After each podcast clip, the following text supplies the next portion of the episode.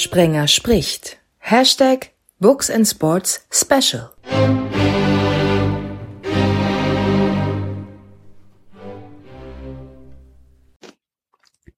Der Tanzen im Mai fällt flach. Dies Jahr obendrein ist der 1. Mai noch ein Samstag. Zeit also für gute Bücher. Zeit fürs zweite Special von Sprenger spricht Hashtag Books and Sports. Beim ersten saß die Frau in der Runde in Wien, Ursula Poznanski. Die hat zu Ostern schon gesagt, freut euch auf Christine Brandt. Das ist eine ganz tolle Frau und ich freue mich, dass sie in der Schweiz dabei ist. Hallo Christine. Ja, ein großes Hallo in die Runde. Ich freue mich auch sehr dabei zu sein. Was fällt dir denn zu Ursula Poznanski ein, außer dass die mich immer ermahnt hat, weil ich sie fatalerweise immer gesiezt habe? Die Ursula ist auch eine großartige Frau und war lange ein Vorbild von mir. Ich liebe auch ihre Krimis und vor allem, sie ist auch so eine lustige. Wenn man mit ihr in der, an der Kriminale an der Bar abhängt, da gibt es immer etwas zu lachen. Die Kriminale ist eine Messe, da trifft sich da treffen sich all die morbiden Adern. Die Kriminal ist ein Treffen des Syndikats, des Vereins der äh, deutschsprachigen Kriminalliteratur, wo sich jedes Jahr ja fast über 200 Krimi-Autoren irgendwo treffen, fast für eine Woche für Veranstaltungen und vor allem an der Bar. Und einer, der dann auch gerne dabei ist, das weiß ich aus dem Vorgespräch und auf den du dich auch besonders freust, ist der Horst Eckert. Hallo. Ja, hallo, schönen Gruß aus Düsseldorf. Wie ist das mit der Kriminale? Er, er Tresen oder so nach dem Motto in Düsseldorf, wir haben die längste Theke der Welt oder geht es da auch um anderen Austausch? Ja, es geht um den Austausch und da trifft man sich natürlich dann am Tresen. Das ist einfach immer so bei der Kriminale. Aber es gibt auch jede Menge Veranstaltungen, so, es ist so kongressmäßig zu allen möglichen Themen rund um das Genre. Gibt es den ganzen Tag über und das drei Tage lang oder noch länger Veranstaltungen, die man besuchen kann. Und äh, am, am Samstag wird auch noch Fußball gespielt. Also es ist ganz bunt und dient der Geselligkeit. Und das ist so wichtig für uns, weil wir sind ja als Autoren immer so und Autorinnen Einzeltäter. Und äh, dann kommt man mal zusammen. Das ist wie ein Betriebsausflug, so ein gemeinsamer, wie eine Klassenfahrt.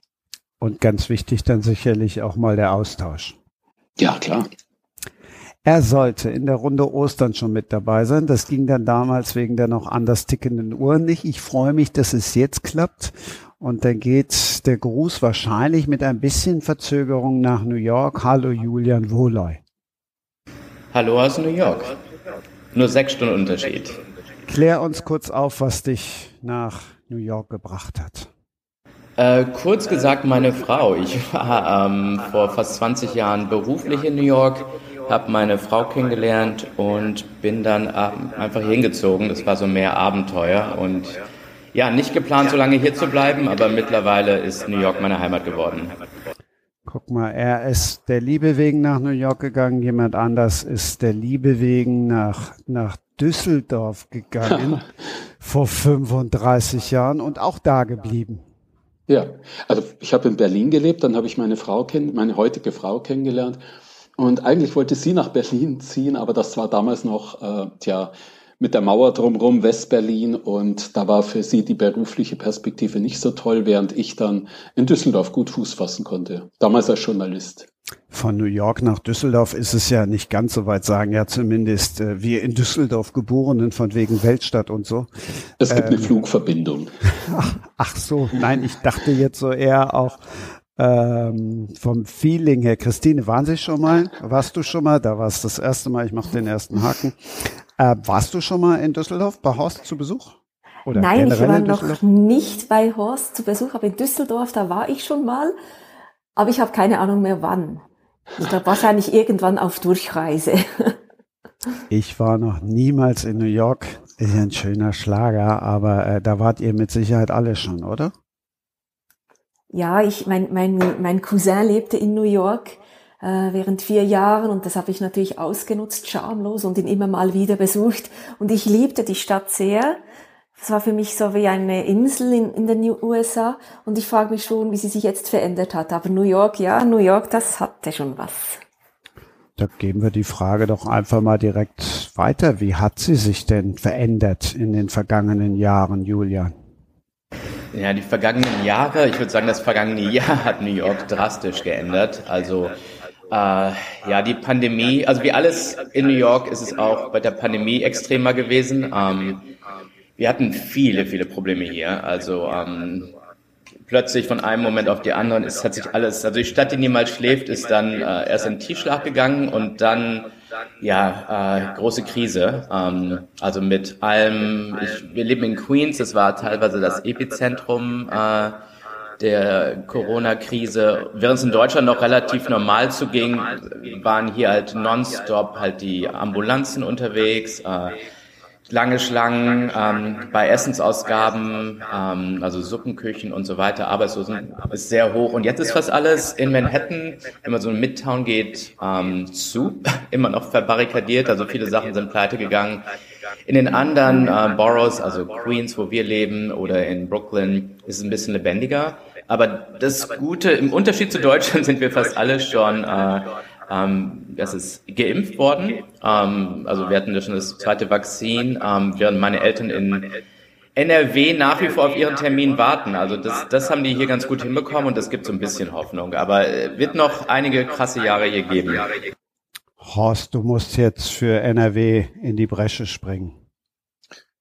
Das fällt ein bisschen schwer. Also ähm, mir fiel es sehr leicht, meine, meine Mutter, die in Bayern lebt, äh, anzumelden. Die hat ihre beiden Impfungen schon im Februar bekommen. Aber ähm, durch das Kuddelmuddel mit AstraZeneca habe ich jetzt auch meine erste Impfung bekommen, weil jetzt auch schon die unter 70-Jährigen ähm, zumindest so ein Zeitfenster hatten, wo sie geimpft werden konnten. Und ähm, ja, ich fühle mich schon relativ sicher mit dieser ersten Impfung. Da ist schon mal die allergrößte Gefahr gebannt, denke ich. Aber bei uns hat natürlich auch alles zu. Es ist, ich empfinde das nicht so dramatisch wie jetzt die New Yorker Sicht, weil ich habe schon immer im Homeoffice äh, gearbeitet, all die letzten Jahre als Schriftsteller und ähm, aber es fehlt natürlich das Rausgehen, das Essen gehen, äh, die Kneipen. Wir haben auch einen wunderschönen Krimi-Autoren-Stammtisch, so einen Rheinland-Stammtisch hier. Und der findet halt jetzt, wenn überhaupt, dann noch äh, ja, als Zoom-Konferenz statt. Und das ist kein Ersatz.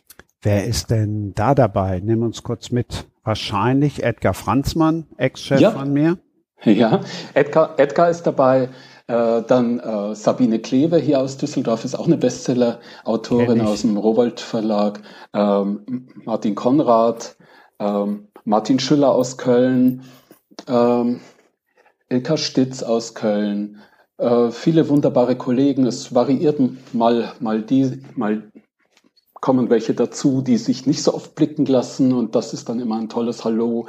Ähm, Brigitte Glaser zum Beispiel, die, die wunderbare äh, Krimis geschrieben hat, die es auch in die Spiegel-Bestsellerliste geschafft haben, die ist dabei. Also ein ganz bunter Haufen und wir verstehen uns da wunderbar.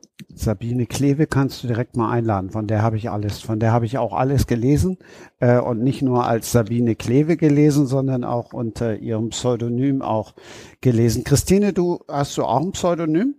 Nein, ich bin, wer ich bin. ich bin, wer ich bin. Ihr wart beide mal ähm, beim Fernsehen. Julian, was machst du beruflich? Ah, wie, wie viele New Yorker mache ich zehn verschiedene Sachen. Ähm, ich komme eigentlich aus dem fotojournalistischen Bereich. Ähm, ich arbeite aber jetzt für eine NGO, die sich äh, mit Diversity beschäftigt. Also wir arbeiten sehr viel ähm, im Kunst- und Kulturbereich, ähm, jetzt alles auf Zoom natürlich ähm, und äh, also Education, also das ist äh, ähm, Erziehung, sorry, mein Deutsch ist ein bisschen eingerostet, ich lebe schon zu lange hier. Ähm, also sehr viel halt in ähm, ja, ähm, also Lehr Lehrpläne für Schulen, ähm, benutzen Kunst und Kultur als ähm, äh, Conversation Opener, also ähm, Eintritt, äh, ah, Entschuldigung, mein Deutsch ist echt eingerostet. Ähm, ja, also Kunst- und Kulturbereich, aber eben mit so einer Diversity Lens. Ähm, das steht hier auch noch irgendwann später auf meinem Zettel, aber bietet sich natürlich jetzt gerade mal an, Diversity oder Diversität. Ähm, wie wichtig ist es jetzt gerade Horst, ist klar, dass die Frage an dich geht, wenn wir nachher noch ausführlich über dein neuestes Werk reden. Mhm. Ähm, wie wichtig ist Diversität für einen Autoren in diesen Zeiten? Frage an mich? Ja, Frage an dich, weil äh, ich gerade noch das Bild von deiner Kommissarin vor Augen ja. habe, wie sie äh, durch die Gegend ja, zieht in abgewetzten Klamotten und äh, alles andere als äh, nach europäisch aussehend. Ja, sie, sie ist ähm, im, in dem ersten Roman, in dem sie auftaucht, ist sie so der, äh, der bunte Hund beim Verfassungsschutz. Und sie ist als Referatsleiterin zuständig für Linksextremismus und das fällt ihr sehr leicht, weil da kann sie sich in dem Milieu bewegen, denn keiner käme auf die Idee, dass sie zum Verfassungsschutz gehört, weil sie ist, äh, ihre Mutter ist schwarz, von daher ist sie selbst Person of Color und, ähm, und sie trägt auch gern bunte Klamotten und ihre Frisur, ihre Locken, äh, die stutzt sie auch nicht und glättert sie auch nicht. Und von daher ist sie eine sehr bunte Figur. Ist das denn dem Zeitgeist dann auch geschuldet oder einfach nur äh, der Fantasie entsprungen, weil die eben keiner bei so einer Behörde vermutet? Es hat verschiedene Gründe. Natürlich auch der Zeitgeist, weil ich finde, äh, es ist an der Zeit, ähm, auch die Kriminalliteratur so bunt zu machen, wie die Gesellschaft ja schon lange ist. Es gab all die Jahre immer ähm, die, die, die Leute, die als Migranten nach äh, Deutschland kamen, die waren dann oft in der Kriminalliteratur die Nutten, die Taxifahrer, die Dealer, aber sie können eben auch ähm, Polizisten oder Regierungsangestellte sein. Also Melia begreift sich als Deutsche. Sie ist in Bonn geboren, in, dann später in Düsseldorf aufgewachsen und da in ihr Berufsleben gekommen. Äh, sie, sie ist keine Somalierin wie ihre Mutter, sondern sie begreift sich als Deutsche. Aber sie wird dann oft äh, eben als, äh, ja, als Fremde angesprochen. Und da kann ich ganz gut diesen ganz typischen und ganz normalen Alltagsrassismus ansprechen und auch vielleicht so ein bisschen Denkanstöße geben beim, bei der Leserin, beim Leser. Aber das ist nicht der einzige Grund. Ich habe äh, auch einfach nach einer Figur gesucht, die sich möglichst stark von meiner anderen Hauptfigur, Vincent Fay, meinem Hauptkommissar in der, äh, im Kommissariat für Tötungsdelikte, die sich möglichst stark von dem abhebt. Und das ist, glaube ich, Melia ganz gut. Christine, wie ist es bei dir? Ähm, in den Büchern oder im realen Leben? Im, ähm, erstmal als Schweizerin gefragt, im realen Leben dann. Im realen Lebe, Leben erlebe ich das natürlich sehr stark, weil ich ja nicht nur in der Schweiz lebe. Und das prägt mich, glaube ich, durch das ganze Leben. Also ich war auch sehr engagiert bei der Flüchtlingskrise und ich habe zwei adoptierte Brüder, die in unsere Familie aufgenommen worden sind. Tekle stammt aus Eritrea und äh, Renas aus Syrien. Wir sind eigentlich schon eine sehr bunte Familie im, im wortwörtlichsten Sinne und ich selbst lebe auch ein buntes Leben. Also ich bin sehr oft überall auf der Welt unterwegs und meine Freunde stammen auch aus der ganzen Welt, auch dort, wo ich sonst oft bin. Und oft bin ich diejenige, die eine, als einzige eine weiße Hautfarbe hat. Du hast ja immerhin eine Ausrede, du hast mal eine Ausbildung zur Lehrerin gemacht. Ja, das stimmt, das höre ich gar nicht so gern, weil ich nie als Lehrerin gearbeitet habe. Ich habe einfach die Ausbildung gemacht, aber ich bin dann flups im Journalismus gelandet. Hast ein Zeitungsvolontariat gemacht und dann aber doch irgendwann gesagt, nee, ich will jetzt lieber Bücher schreiben? Nein, so war das eigentlich nicht. In das Bücherschreiben bin ich so nah, nach und nach hineingerutscht. Ich war wirklich 24 Jahre lang Vollblutjournalistin, 20 Jahre Zeitung, vier Jahre TV-Reporterin, lange, lange Jahre Gerichtsreporterin. Und da merkt man schon, Gerichtsreporterin, da geht das da in die Richtung Kriminalität, da habe ich mich drauf spezialisiert. Und dann begann ich mal mit Kurzkrimis, und in den Ferien habe ich dann begonnen, mal den ersten Kriminalroman zu schreiben. Aber das habe ich immer neben meinem Job gemacht, bis ich es dann durch den neuen Vertrag mit einem neuen Verlag geschafft habe, voll aufs Schreiben zu setzen. Horst, du bist auch ja auch Vollblutjournalist in Gänsefüßchen, zumindest ähm, zumindest Journalreporter bei bei RTL ganz am Anfang, als der Sender damals von Luxemburg herzog. Also du bist auch Nee, ich, in der Zeit war ich nicht dabei, aber äh, ich habe angefangen nach dem Studium, habe ich hospitiert beim ZDF, da habe ich noch in Berlin gelebt und äh, ja, da bin, habe ich so reingeschnuppert und, äh, und Spaß dran gefunden. Und als ich dann nach Düsseldorf kam, hat da gerade der WDR so einen Regionalisierungsschub gemacht und freie Mitarbeiter gebraucht. Und da konnte ich sehr gut Fuß fassen. Und dann bin ich vom Regionalfernsehen auch zur, zum, zur Landespolitik gekommen und von dort zur Tagesschau-Redaktion in, in Köln, Tagesschau-Redaktion des WDR, die also die Zulieferung machen, Aktualität aus NRW für die, für die 20 Uhr Nachrichten. Und dann danach bin ich äh, zum Nachtjournal gegangen und habe da ein paar Jahre gearbeitet äh, für das RTL Nachtjournal, ja. Und äh, das war eine sehr schöne Zeit auch. Da war ich deutschlandweit unterwegs zu politischen Themen. Aber in der Zeit habe ich dann auch schon angefangen gehabt, Krimis zu schreiben. Und dann konnte ich das so langsam im Laufe der Jahre etwas ausschleichen und irgendwann habe ich ganz aufgehört, weil ich auch keine Klinken putzen wollte mehr und weil die Bücher sich dann besser verkauft haben. Ich war das, der als RTL von Luxemburg nach Köln gezogen ist, dabei war damals mit Anpfiff und allem. Ähm, Klinkenputzen klingt dann immer, ja, auch ein bisschen, bisschen ähm, negativ, aber ja, ich glaube, das, das äh, hat uns alle, da bin ja auch Journalist durch und durch irgendwie geprägt. Julian, du bist ja nicht nur Autor, sondern ähm, oder ist ein Comicschreiber auch ein Autor? Also andersrum, was hat dich inspiriert, wenn wir gerade gehört haben, dass die beiden anderen vom, vom Journalismus, also jetzt äh, Christine gerade auch von Prozessen inspiriert worden ist? Ja, ja, ich bin schon ein Autor. Ähm, ich bin ja kein Illustrator. Also ähm, ich arbeite schon als Autor, als Szenarist. Ähm, und das, das muss man sich so vorstellen wie das Schreiben eines Drehbuches. Ähm, also ähm, sind ja auch sehr viele ähnliche Sachen der Schnitttechnik, Perspektive und so weiter, wenn man ein, ein Skript schreibt für eine Graphic Novel. Also schon, äh, ich sehe mich als Autor. In Deutschland haben ja Comics immer noch so ein bisschen, oder Graphic Novels immer noch so ein bisschen ähm, ein Stigma, also während es zum Beispiel in Frankreich und USA so schon halt Mainstream-Literatur ist ähm, und man eben auch, was sich in der U-Bahn Erwachsene sieht, die Graphic Novels lesen, glaube ich, wäre man in Deutschland eher so, dass die Leute doch etwas beschämter wären, das zu machen. Ähm, Gibt natürlich auch viel schlechte Sachen, aber ähm, es ändert sich schon. Also die, die Süddeutsche hatte ja vor ein paar Jahren so eine Graphic Novel Edition mit Klassikern der Graphic Novel Literatur. Also nee, ich bin schon ein Autor, weil ich eben nicht beides mache. Ich bin kein Illustrator, ähm, aber da ich, wie ich gesagt, aus dem fotojournalistischen Bereich komme, also die meisten meiner Bücher sind ja auch ähm, Non-Fiction, äh, also ähm, basierend auf biografischen Themen.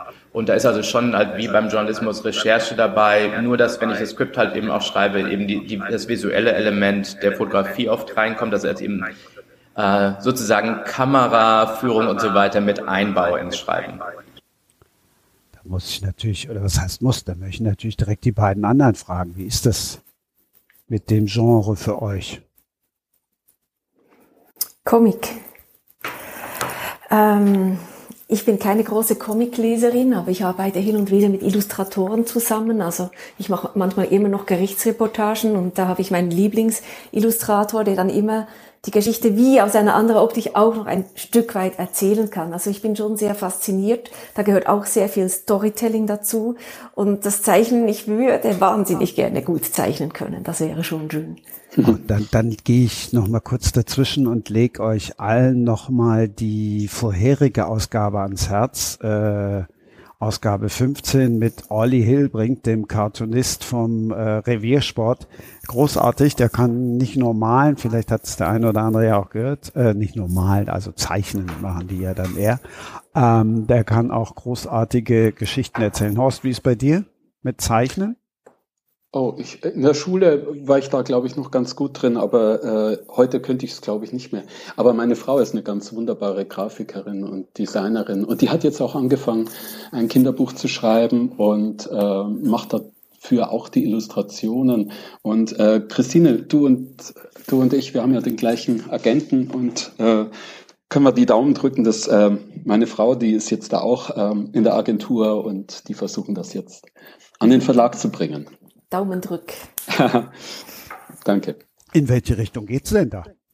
Das ist nach einem realen Fall. Da geht es um eine, eine Ratte in Tansania, die wird äh, ausgebildet, Landminen zu erschnüffeln und, äh, und da übersteht sie jede Menge Abenteuer, äh, knüpft Freundschaften und die Botschaft ist so ein bisschen, dass eben auch ein kleines Wesen was Großes äh, darstellen und tun kann. Und äh, das soll neben der Spannung den Kindern dann auch so ein bisschen Selbstwertgefühl geben, die sich mit diesem Tier, mit Hamina heißt es, die sich mit diesem Tier identifizieren. Hilfst du ihr denn dabei oder? Also sie kommt ja eher vom, vom Zeichnen, weniger vom Text. Ich habe dann schon so ein bisschen mit drüber geguckt, aber ähm, eigentlich geschrieben hat die ganze Geschichte meine Frau. Dann sind wir sehr gespannt darauf. Wir werden äh, es unter demselben Namen? Nein, sie, sie äh, trägt immer noch den Namen äh, von früher. Äh, Kathi Weber heißt sie. Also merken wir uns das jetzt schon mal, Julian. Das wäre jetzt ja die perfekte Überleitung zu dir. Aber bevor wir zu den Büchern unserer drei Gäste kommen, nimmt uns Christine Brandt gleich mit nach Sansibar. Ich höre die Wellen schon rauschen, so ganz sanft gleich. Ah, Sansibar. Ich habe schon beim ersten Mal, als ich davon hörte, sind wir schon wieder bei der heißgeliebten Ursula Poznanski, die mir das erzählt hat, habe ich direkt dieses Höhnerlied immer im Kopf gehabt. Sansibar, Sansibar. Spontan der erste Gedanke bei Sansibar, Julian. Sansibar oder der letzte Grund? Das ist der spontane erste Gedanke. Da brauche ich jetzt eine Erklärung zu. Das ist ein das Buch, das, das ich Buch, auch gelesen habe. Schullektüre, Schullektüre in der Schweiz. Ist Dürrematt, oder? Nein, an, oh, Anders. Jetzt, jetzt, ja, genau. Genau. So, so. Ich kann, ja, so kann ja so mal ich kann ja so manchmal so tun wie Günther Jauch und stelle dann irgendwelche Fragen und keiner weiß, ob ich das jetzt weiß oder nicht weiß. äh, Horst, wie ist bei dir mit Sansibar der erste spontane Gedanke? Ja, äh, ich denke an Strand und tropisches Meer. Also da wäre ich jetzt auch gerne. Und ähm, angeblich war das mal Deutsch in der Kaiserzeit und dann haben die Deutschen das gegen Helgoland getauscht. Ich denke, das war ein schlechter Tausch. Ich will jetzt nicht Helgoland zu nahe treten und den Helgoländern, aber ähm, Sansibar, glaube ich, ist so vom, vom naja, Christine, du kannst das besser äh, beschreiben. Das, äh, ich kann mir auch gut vorstellen, da eine Zeit zu verbringen. Bevor Christine kommt mit meinem Höhnerlied, das ist ja eher so ein bisschen so ein bisschen karnevalistisch. Äh, wie ist denn der der Weidener mittlerweile dann nach so und so vielen Jahren im, im Karneval sozialisiert? Im Karneval gar nicht. Nein, ich bin ich bin Karnevalsmuffel. Der Bayer würde sagen Faschingsmuffel. Äh, aber aber im Rheinland bin ich ganz gut angekommen. Ich habe mir ja die Stadt nicht ausgesucht, das ist ja am Anfang angesprochen worden. Ich bin ja wegen der Liebe hierher gekommen, aber ich habe mich gleich sehr wohl gefühlt äh, und die rheinische Mentalität, äh, die kam mir sehr entgegen. Dieses, dieses offene, äh, man, man kommt hier gut an, man, man trifft nicht auf verschlossene Gesichter, sondern es ist sehr lebendig hier. Und äh, inzwischen habe ich mich hier sehr wunderbar eingelebt, denke ich. Und wie lebendig das ist. Jetzt haben wir alle genug auf die Folter gespannt. Wie lebendig das ist in Sansibar. Christine, das erzählst du uns jetzt ausführlichst. Mal die schönsten Bilder. Ich lehne mich zurück und höre jetzt wirklich das Meer rauschen. Also Sansibar ist meine zweite Heimat geworden. Das erste Mal war ich da mit etwa 23 auf einer Pressereise, nur für eine Nacht. Da war ich auf dem Food Market, dem äh, Essensmarkt am Abend und ich wusste, hierher muss ich zurückkehren. Das ging dann einige Jahre und etwa vor 15 oder 16 Jahren habe ich in den Ferien mein erstes, allererstes Buch dort geschrieben und eigentlich mein Herz an dieser Insel verloren. Die liegt ja wie eine etwas verformte Perle vor der tansanischen Küste. Da kommen wir wieder zurück zum Buch mit der tansanischen Ratte. Ich kann nur aus eigener Erfahrung sagen, die Ratten in Tansania sind also ziemlich groß. die sind ja. ziemlich groß. Und das Leben auf Sansibar, das ist gar nicht zu vergleichen mit dem Leben hier. Es ist natürlich eine schöne Tropeninsel mit Strand und Palmen, aber mein Herz schlägt für Stone Town, die historische Stadt. Und es war nicht nur mal deutsch, es war auch ein Sultanat von Oman und es hat viel einen großen indischen Einfluss, eine Gewürzinsel. Aber das Schönste an Sansibar sind eigentlich, ist die Lebensform der Menschen. Also wenn ich dort am Morgen aus dem Haus gehe, sehe, ich sehe nirgends sonst auf der Welt innerhalb von fünf Minuten so viele lachende, freundlich grüßende Gesichter. Also es ist eine herzliche, offene Gesellschaft und man lebt sehr, sehr im Jetzt. Das entspricht mir. Man plant nichts, man kann nichts planen, denn wenn man etwas plant, geht es sowieso nicht auf. Also meine Freunde sagen immer, man braucht einen Plan A, B, C, D, E, F, G und H geht dann vielleicht mal auf. Also es ist ein anderes Leben, aber ein Leben, in dem ich mir sehr, mich sehr, sehr wohl fühle. Kann ich jetzt irgendwie gar nicht nachvollziehen. Ähm, und wo und wie lebst du da dann? Also ich lebe da bei einer afrikanischen Familie in einem Haus mitten in dieser alten Stadt, die aus Korallenstein gebaut ist. Und ich habe ein blaues Zimmer im obersten Stockwerk. Das ist zwar eins, zwei, es ist eigentlich nur der zweite Stock, aber die Räume sind so hoch gebaut, als wären sie für Giraffen geplant worden. Es fühlt sich an wie der sechste Stock, die sechste Etage muss ich wahrscheinlich sagen. Und dieses blaue Eckzimmer, das gehört mir, wenn ich dort bin. Die räumen das immer frei für mich. Und das kostet 200 Franken im Monat. Das sind wahrscheinlich etwa 180 Euro. Und das ist der zweite Punkt, warum ich mich wohlfühle auf Sansibar, weil als Schriftstellerin verdiene ich weniger als als Journalistin vorher. Und dort ist das Leben halt auch günstiger. Und wärmer. Ich habe eben nicht gern kalt.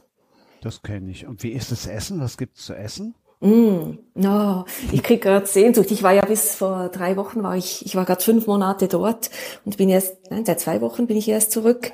Und das Essen, das kann man sich auch vorstellen, es ist eine Mischung aus afrikanischem Essen mit Manjuk und viel Reis auch, Kartoffeln, aber Meeresfrüchte, äh, Krabben, Fisch, Fisch, Fisch. Aber es hat auch einen großen indischen Einfluss, also Masala, Curry, all das. Also es ist wirklich, das Essen ist viel, viel besser, als man es erwarten würde in Afrika, sag ich mal so. Ach, das, das macht jetzt richtig Appetit, Horst. Das klingt mehr als verdammt gut. Wo nimmst du Auszeiten? Ja, auch bei mir im Urlaub gerne auf einer Insel. Also wir fahren, wir haben da so eine Insel entdeckt äh, in der Ägäis, wo wir ein kleines Häuschen mieten. Ähm, einmal im Jahr, im Sommer sind wir dann da ein paar Wochen und äh, es ist dann wunderschön, am, am Vormittag zu schreiben und am Nachmittag an den Strand zu gehen und auch da dann in den Tavernen draußen äh, Fisch zu essen. Das ist herrlich. Das ansonsten aber auch zu Hause. Ich meine, ähm, ich arbeite ja nicht, das Schriftstellerleben ist nicht so hart, dass man dann nicht auch mal entspannen könnte und ähm, dann auch mit einem ja, guten Buch von einer Kollegin oder einem Kollegen auf dem Sofa, da kann ich auch sehr gut Auszeit nehmen. Aber Ägäis, da habe ich jetzt natürlich dann auch direkt wieder ganz viele blaue Zimmer und blaue Häuser vor Augen. Ähm, durch Segeln weiß ich, es gibt so viele, viele, viele kleine Inseln in der Ägäis. Ist es eine ganz kleine oder eher dann doch schon eine, die wir auch kennen könnten? Es ist Skiathos. Das ist praktisch, wenn man von Düsseldorf aus direkt hinfliegen kann. Und wir haben dann da so ein kleines Häuschen, wo eine Treppe runter an so einen ganz kleinen Strand runterführt. Der Strand ist von der Straße aus gar nicht richtig erreichbar, höchstens vom Meer her, aber dafür ist er nicht attraktiv genug. Das heißt, wir haben den praktisch für uns und gehen da morgens schon vorm Frühstück eine Runde schwimmen. Es ist einfach herrlich. Julian, weil es auch, Weil's eine, auch eine Schreibweise ist, mein Buch von hinten anzufangen. In äh, der nächsten Folge, im Special halte ich mich ja immer mit meinen Empfehlungen zurück, weil dafür seid ihr ja da. Aber in der nächsten Folge gibt's von mir ein Buch von Jody Picou. Das heißt, äh, der Funke des Lebens, der erzählt auch von hinten. Deshalb zäume ich das Pferd jetzt auch mal andersrum. Auf wie viel Auszeit hast du nach ein Leben für den Fußball gebraucht? Ich nehme keine Auszeit. Ich arbeite immer schon äh, an dem nächsten Buch. Also ich arbeite oft halt an zwei, drei Sachen parallel und ähm, habe dann sofort ja am nächsten weitergearbeitet. Also ähm, das ist bei mir auch so, dass ich eben wenn ich mich in ein Thema reinarbeite, dann oft halt eben eine Auszeit in dem Sinne brauche, dass ich mich einfach mit einem anderen Thema beschäftige. Ähm, und deswegen ist es auch so, dass meine Bücher nicht, das, das macht meine Agenten immer verrückt, nicht das gleiche Thema wieder aufnehmen. Also ich hatte zum Beispiel ein Buch ähm, gemacht über die Ursprünge der Hip-Hop-Szene und mein Agent wollte, dass ich ein zweites Buch mache, in dem es um Hip-Hop ging. Und stattdessen hatte ich dann eine Literaturadaption gemacht. Ähm, also ja, ich versuche dann ja sofort mich ins nächste Thema dann zu äh, werfen. Und solange sich die Bücher auch gut verkaufen, ähm, werde ich das auch so weitermachen. Ich kam jetzt drauf, weil ein Leben für den Fußball klingt ja wirklich nach ganz leichter Kost. Ist keine. Erzähl uns jetzt einfach mal über dein preisgekröntes Buch. Es ist ja das beste Fußballjugendbuch des Jahres 2020 und äh, die Geschichte von Oskar Rohr. Erzähl uns mal und mach uns mal, damit das Buch noch besser verkauft wird, jetzt äh, den Mund so wässrig, wie uns das eben Christine in Sachen Sansibar gemacht hat. Ja gut, das Buch heißt Ein Leben für den Fußball, die Geschichte von Oskar Rohr und erschien halt letztes Jahr pünktlich zur Pandemie im Carlsen Verlag. Deswegen alle die Termine, die ich hatte, Leipziger Buchmesse, Frankfurter Buchmesse, Erlangen, alles wurde abgesagt. Hat sich aber trotzdem gut verkauft. Ähm, wie der Titel schon sagt, handelt es sich um die ja, Biografie vom Oscar Rohr, aber eben in Form einer Graphic Novel. Also Graphic Novel, wie gesagt, Comicbuch, aber nicht nur für Kinder. Ähm, Oskar Rohr war der vergessene Superstar vom FC Bayern München ähm, und Teil der legendären Mannschaft, die 1932 das erste Mal äh, Meister wurde. Er schoss damals das 1 zu 0 ähm, gegen Frankfurt im Finale um die Meisterschaft. Und die Mannschaft war so die Mannschaft der Zukunft. Äh, alle meinten, die werden halt noch eine große, glorreiche Zeit haben, aber dann eben sechs Monate später kamen die Nazis an die Macht und viele mussten oh, flohen. Ähm, also Trainer Richard Dombi ging in die Schweiz, äh, Präsident Kurt Landauer musste bald danach abtreten, ähm, der Jugendtrainer ähm, Otto Bär äh, musste zurücktreten, alle waren jüdisch. Äh, Bär wurde später auch im KZ ermordet. Und Oscar Rohr ging auch, ähm, war aber nicht jüdisch, sondern ähm, wollte eigentlich nur ähm, Profifußballer werden. Was interessant ist aus heutiger Sicht, die Nazis mochten äh, Fußball nicht, weil das der Engländersport war. Ähm, und ähm, Oscar Rohr ging nach Frankreich, wo er Torschützenkönig für Racing Straßburg wurde.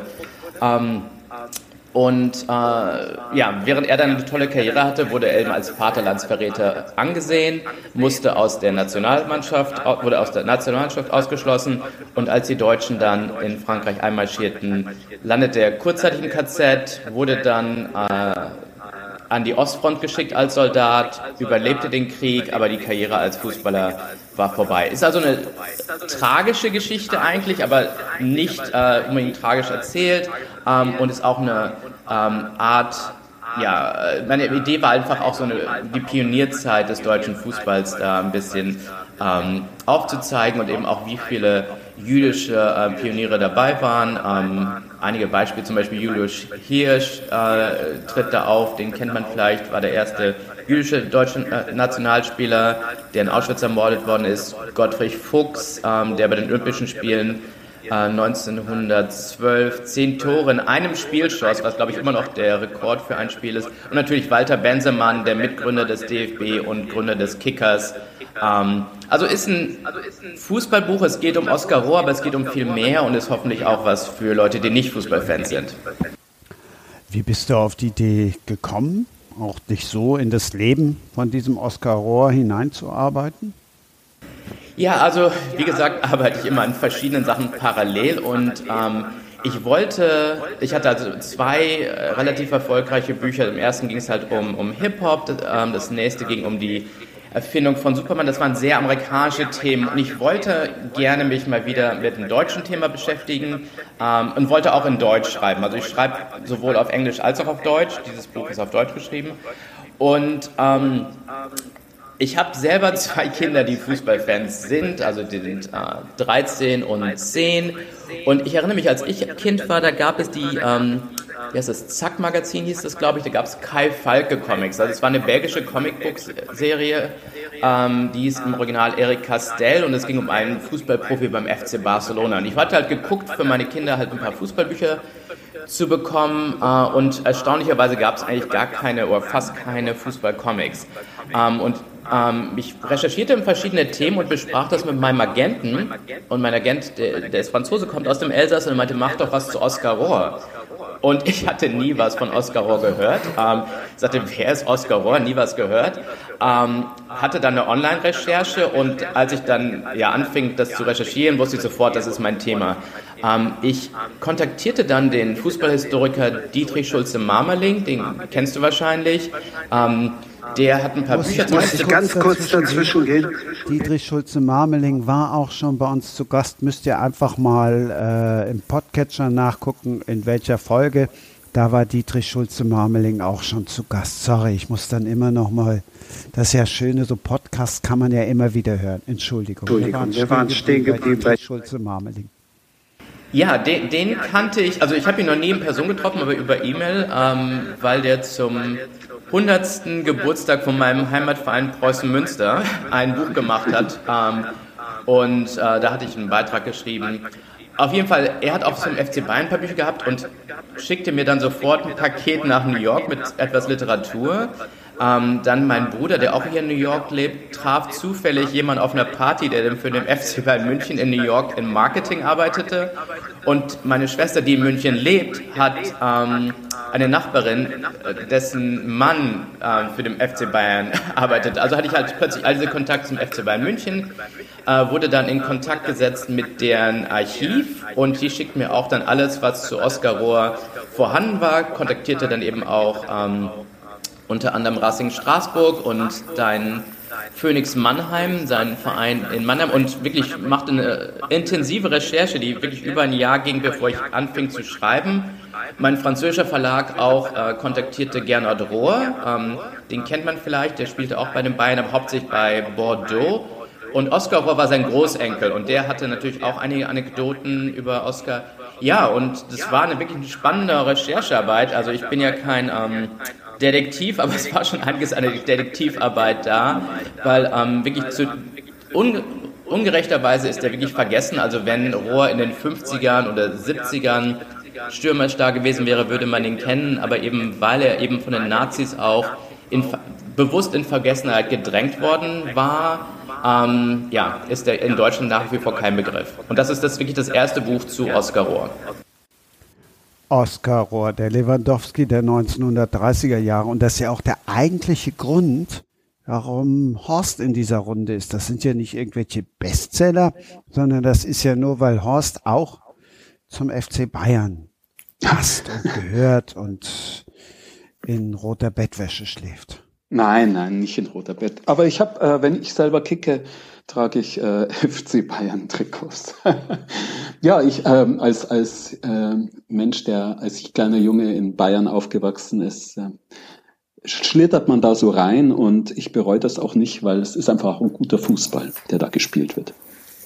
Das war jetzt auch gar nicht böse gemacht. Was steht hinten auf dem Trikot drauf? Auf dem Bayern-Trikot? Nicht mein Name, also soweit geht das nicht. Nein, aber hätte ja sein können jetzt Gerd Müller oder ein dieser oder Franz Beckenbauer. Was, was Spitzen, du hast vorhin auch erzählt, hast mit Manny Breukmann. Achtung, der nächste Querverweis auf, auf, äh, auf noch eine Folge hier bei uns. Du hast auch mit Manny Breukmann des Öfteren Fußball gespielt. Ja, das, äh, man sucht sich dann natürlich so äh, Hobbykicker oder man wird angesprochen und dann, ähm, spielt man auf einmal donnerstags da und samstags da und so weiter. Und äh, mit Manny Breukmann habe ich jahrelang auf so einer Wiese in Düsseldorf gespielt, im Nordpark. Äh, herrlich, er war ein toller Stürmer und ähm, technisch auch sehr beschlagen. Und was hast du für eine Rolle gespielt? Naja, ich, ich muss sagen, ich, äh, ich spiele zwar leidenschaftlich, aber talentlos. Äh, ich versuche das dann eben durch Leidenschaft wieder irgendwie, durch Rennen und solche Tugenden äh, wettzumachen. Also rechts. Da war ich, da war ich geht mir genauso, geht mir genauso. hinten rechts, aber dann gerne auch äh, die Linie nach vorne und da irgendwie noch mitmischen. Julian, dann erzähl uns mal kurz, äh, von welchem Verein denn deine Kinder jetzt Fans sind. Hast du Hast sie, du sie äh, äh, Bayern-Fans. mit Deutschland connected? Ja, ja, nee, die sind große, die laufen nur mit, mit Fußballtrikots rum. Also das ist so, daran kann man die schon vom Weiten erkennen, meistens auch Bayern-Trikots. Ähm, nee, nee, die sind große Bayern-Fans und eine der wirklich schönen Sachen, die ähm, seit der Pandemie schauen wir halt gemeinsam Bayern. Ich habe also noch nie so viel Live-Fußball geguckt wie seit der Pandemie, aber ähm, dadurch, dass ESPN, also einer der Sender hier einen ähm, Deal mit der Bundesliga hat, kann man fast alle Bundesligaspiele live sehen. Und das ist halt aufgrund der Zeitverschiebung 9.30 Uhr am Morgen. Das heißt, man kann frühstücken, sich dann morgens gemütlich vor den Fernseher setzen. Ähm, das ist also wirklich sehr angenehm. Ja, Ich muss übrigens sagen, Oskar Rohr war, glaube ich, 20, als er deutscher Meister wurde. Also und Lewandowski brauchte ja länger, um so zu werden, wie er jetzt ist. Vielleicht soll ich sagen, ist vielleicht der Jamal Musiala, ähm, weil der ja jetzt unglaublich gut momentan bei den Bayern ist und der ist, glaube ich, 18 gerade erst geworden. Der ist 18 geworden tatsächlich und hat vorige Woche in äh, Wolfsburg doppelt getroffen, bevor Hansi Flick gesagt hat, das war's. Christine, ähm, wie sieht's denn bei dir aus mit Fußball? Ich war schon ein bisschen beleidigt, weil ich dachte, als Frau in der Runde werde ich nicht gefragt. Überhaupt nicht, ganz im Gegenteil. Ich wollte Also ich jetzt habe nur selber- das Echo abhaken und dann Okay. jetzt länger zu dir kommen. Nein, ich, ich schaue selten Fußball, aber ich habe selbst Fußball gespielt, als ich ein Kind war, Teenager, und zwar beim FC Blau-Weiß Oberburg im Emmental. Und ich denke, vielleicht kann ich bei euch ein bisschen den Neid wecken, dass ich mal an einem Fußballturnier gespielt habe im alten, denkwürdigen Wankdorf-Stadion, wo sich das Wunder von Bern abgespielt hat. Da ist der wunderbar. Neid aber jetzt riesengroß. Ja, ich wusste es. genau, aber das ist eine, eine Weile her. Heute, ich bin natürlich immer noch ein großer Fan von den Young Boys von Bern. Also bei uns ist Fußball natürlich auch ein Thema und ich als Bernerin habe die Basler nicht so gern. Aber ähm, internationalen Fußball, die großen Turniere schaue ich, aber von der deutschen Bundesliga habe ich jetzt keine Ahnung.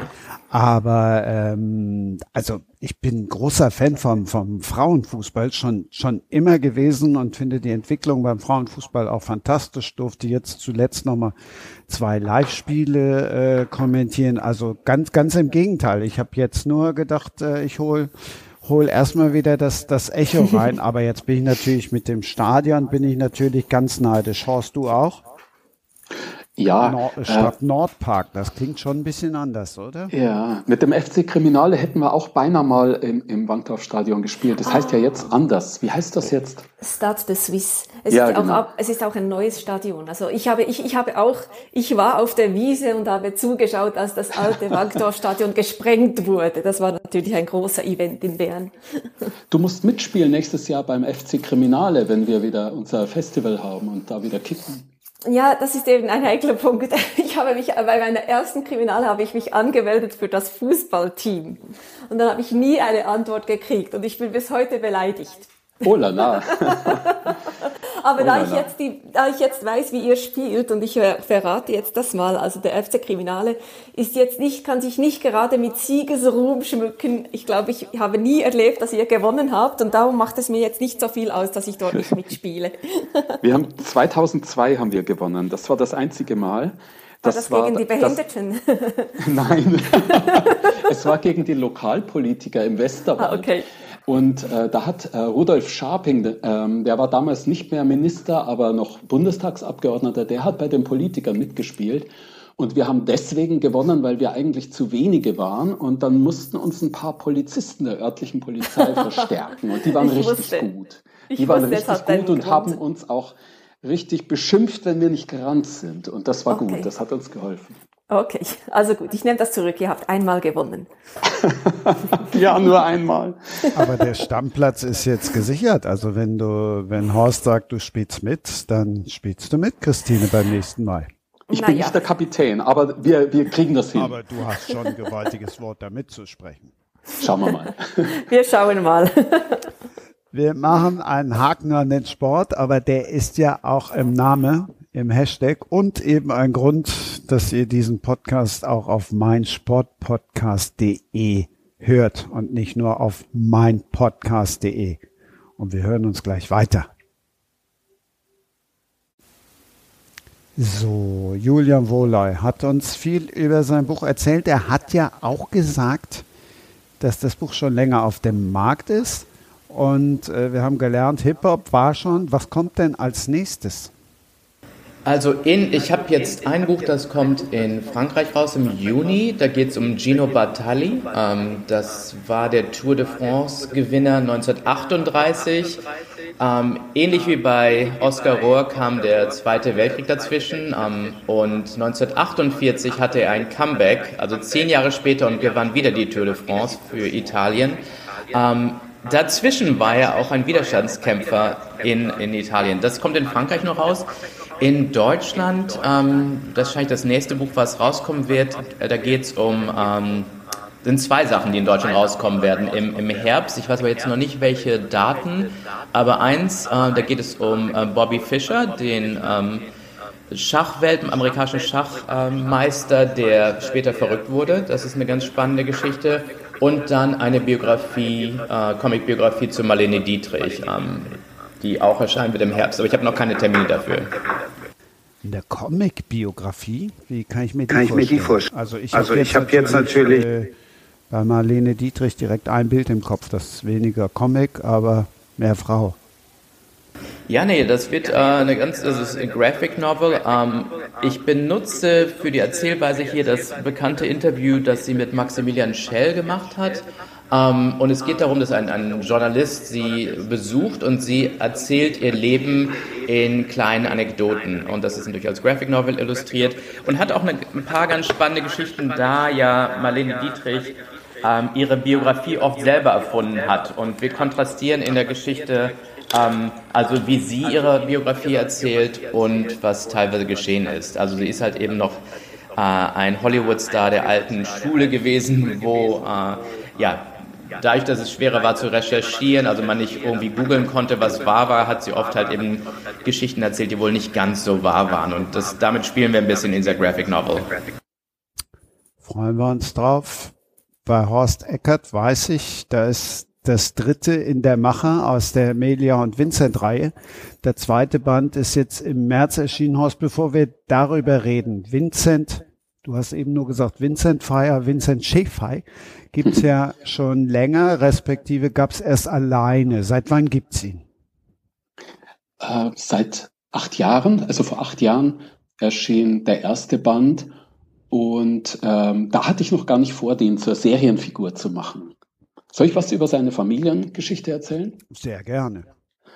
Also das Besondere an ihm ist, es muss ja jeder Kommissar irgendwas Besonderes haben. Und er ist kein, kein Verrückter, er ist keiner, der Drogen nimmt oder sonst wie schräg ist. Er macht einfach nur seinen Job möglichst gut.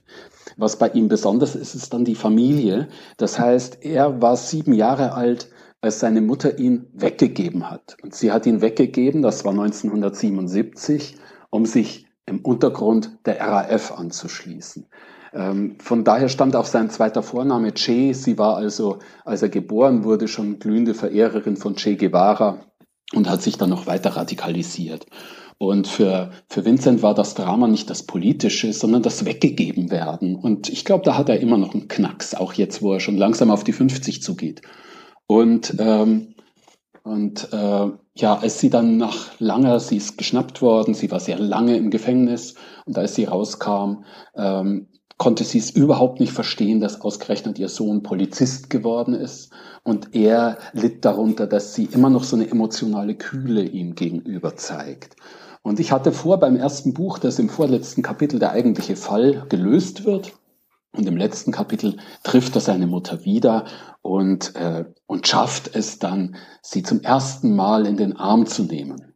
Und beim Schreiben habe ich gemerkt, dass das geht nicht. In nur fünf, sechs Tagen Krimi-Handlung kann so ein tiefer Graben zwischen Mutter und Sohn nicht einfach überbrückt werden. Die können sich nicht einfach in den Arm nehmen. Die Baustelle bleibt offen und von daher war es klar für mich, mit Vincent geht's weiter. Und so nach, nach drei Büchern mit Vincent, ja, da habe ich so das Gefühl gehabt, er braucht eine Auffrischung. Und, und die fand dann statt, indem ich ihm Melia als, als zweite Hauptfigur an die Seite gestellt habe. Beziehungsweise jetzt im neuen Buch ist sie seine Chefin geworden. Das ist natürlich auch sehr reizvoll. Sie ist deutlich jünger als er. deutlich weniger erfahren, aber sie hat eben schon Karriere beim Verfassungsschutz gemacht. Und als sie jetzt wechselt, weil sie es beim Verfassungsschutz nicht aushält, auch aus politischen Gründen, geht sie zurück zur Polizei, wo ihre beruflichen Wurzeln waren und ist jetzt seine Chefin. Und da können die beiden zum einen harmonieren, weil sie doch ganz gut zusammenarbeiten, aber ab und zu reiben sie sich auch ganz schön aneinander. Christine, Gerichtsreporterin, dann hören wir gerade Gefängnis. Außerdem seid ihr gut befreundet. Hast du schon einen Eckert gelesen? Ich habe einen Eckert gelesen, ganz, ich glaube, an der ganz ersten Kriminale, als wir uns kennengelernt haben, dachte ich, oh, jetzt muss ich einen Eckert lesen. Aber das war eines der ersten, das ist schon eine Weile her. Das war eines der frühen Bücher von dir. Sagst du selber, Horst, dass du was geändert hast während der, während der Zeit jetzt? An meinem Stil Am zu schreiben? Stil, ja. Ich weiß es nicht, keine Ahnung. Also meine ersten Bücher wurden immer so als Bullenopern bezeichnet, als, als äh, wilde Polizeiromane und die letzten eher als Polit-Thriller. Aber letztlich sind sie immer beides gewesen. Vielleicht habe ich meinen Stil insofern geändert, als sich natürlich jetzt ein bisschen im Lauf der vielen, vielen Jahre, ich habe schon Mitte der 90er angefangen, da da kriegt man dann schon so ein Gespür für, naja, was funktioniert und was nicht funktioniert. Und man kann es Routine nennen, das klingt dann so ein bisschen negativ, aber ich glaube, ähm, meine Kapitel sind ein bisschen kürzer geworden und äh, immer ein bisschen auf Cliffhanger abgestellt. Das ist, glaube ich, ganz wichtig und nützt, nutzt dem, dem Lesefluss ganz gut. Julian, was liest der Jugendbuchautor? Ähm, ich würde mich nicht als Jugendbuchautor bezeichnen, aber das ist halt eben so ein bisschen das Problem, wie Graphic Novels gesehen werden. Ähm, ich lese nonstop Graphic Novels, einfach nur um zu sehen, was, was anderes da ist. Ähm, und ähm, dann natürlich oft halt äh, Literatur, die ähm, zu tun hat mit ähm, Büchern, die ich recherchiere oder so. Also ich bin mehr so ein Non-Fiction, also äh, Leser aber ja, ähm, momentan äh, kann ich nicht sagen, was ich lese, weil es, ich habe da so ein NDA unterschrieben, aber es geht um äh, eine Sache, äh, um eine äh, Biografie für eine ähm, Musikerin, sehr bekannte Musikerin und äh, ich bin äh, von ihren Agenten angeschrieben worden, um eine Graphic Novel Version ihres Lebens darzustellen. Ähm, Okay, ich nehme die Ohrfeige an, übersetze dafür äh, NBA auf gut Deutsch. Ich darf nicht drüber sprechen. Genau, genau. Das ist ein Non-Disclosure Agreement. Ähm, auch so eins der Worte, die ich nicht auf Deutsch weiß, aber genau, ich darf halt nicht genau sagen, worum es geht, aber recherchiere momentan halt viel zu dieser äh, Musikerin. Horst, ähm, wir haben ja gerade schon so ein bisschen über Vincent und, und Melia gesprochen. Du hast ja auch schon erzählt, dass sie nach dem ersten Band wechselt, was ich sehr bedauert habe, weil ich gedacht habe, Mensch, da könnte doch noch ein bisschen was so passieren, auch gerade zwischen diesen diversen Behörden. Aber jetzt ist sie halt äh, zur Polizei. Andersrum gefragt, bevor du uns die Stunde der Wut näher bringst, äh, heißt das auch im Umkehrschluss, ich brauche Band 1 nicht, wenn ich jetzt erst einsteige? Kann ich auch mit der Stunde oder die Stunde der Wut anfangen? Ach, man kann anfangen, wie man mag. Ähm, man kann hinten den Klappentext lesen und was einen am, am ehesten anspricht, das kann man auch zuerst lesen.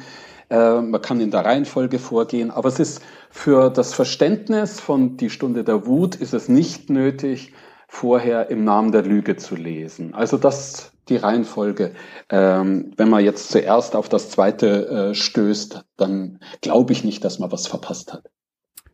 Bring uns das zweite näher. Ja, also es gibt gleich am Anfang ein, ein, ein Mord an einer jungen Frau. Sie ist äh, in der Abiturklasse, ist von zu Hause ausgezogen, lebt bei ihrem Freund und sie wird äh, mit einem Messerstich, äh, zwei Messerstichen schwer verletzt und kann noch selbst den Notruf wählen und dann kommen die Sanitäter und versuchen sie zu retten und dann werden sie selbst niedergeschlagen, weil der Täter ist noch da.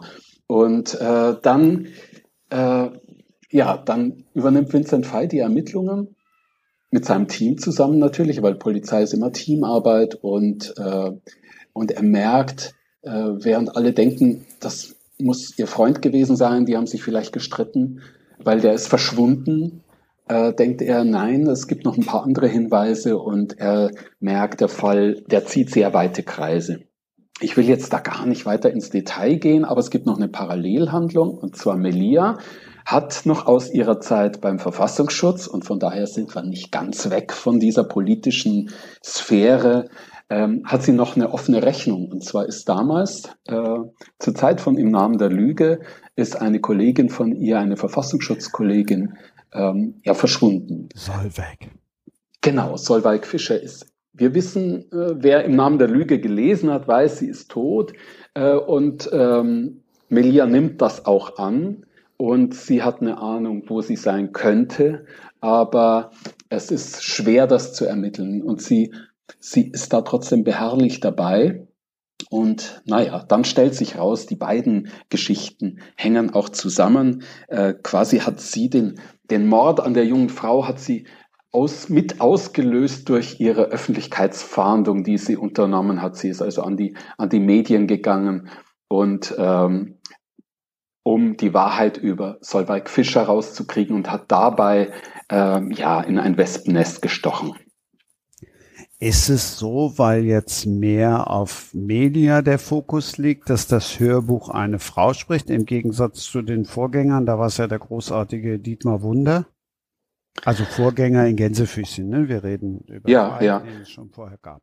Ja, die ersten, die ersten Vincent Fay Romane hat Dietmar Wunder gesprochen. Das ist natürlich ganz toll, die, die äh, Synchronstimme von, von Daniel Craig, die, die praktisch der deutsche James Bond das dann zu hören, das ist, war schon immer sehr schön.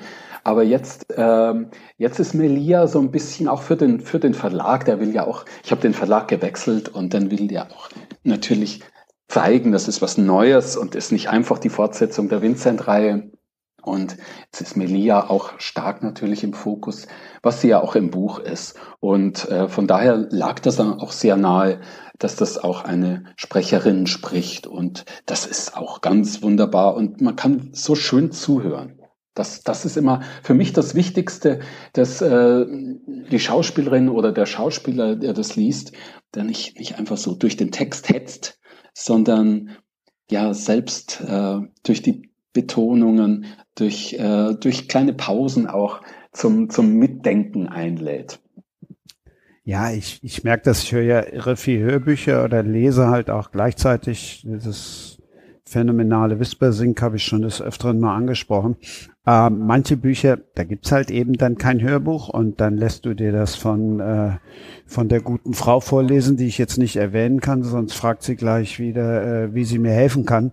Ähm, da merkst du halt schon, dass das eben doch ein Unterschied, ob es jetzt irgendwie äh, ja, ob es jetzt eine künstliche Intelligenz vorliest oder ob es eben Schauspieler vorliest. Wie ist es überhaupt, das eigene Buch von jemand anderem vorgelesen zu bekommen?